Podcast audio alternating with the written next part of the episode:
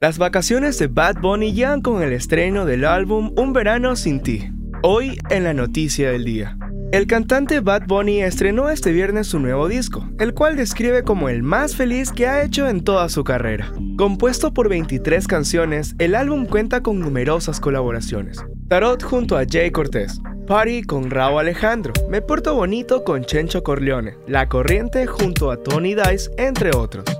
El puertorriqueño confesó que este álbum es una idea que tenía hace dos años. Mucha gente pensaría que es un disco triste, pero no lo es, dijo en una entrevista. Este álbum llega después de que el artista puertorriqueño culminara su gira El último tour del mundo por Estados Unidos y antes del inicio de su próxima gira que incluye a Ecuador este 16 de noviembre.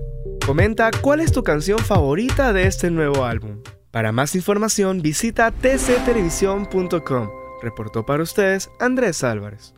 TC Podcast, entretenimiento e información, un producto original de TC Televisión.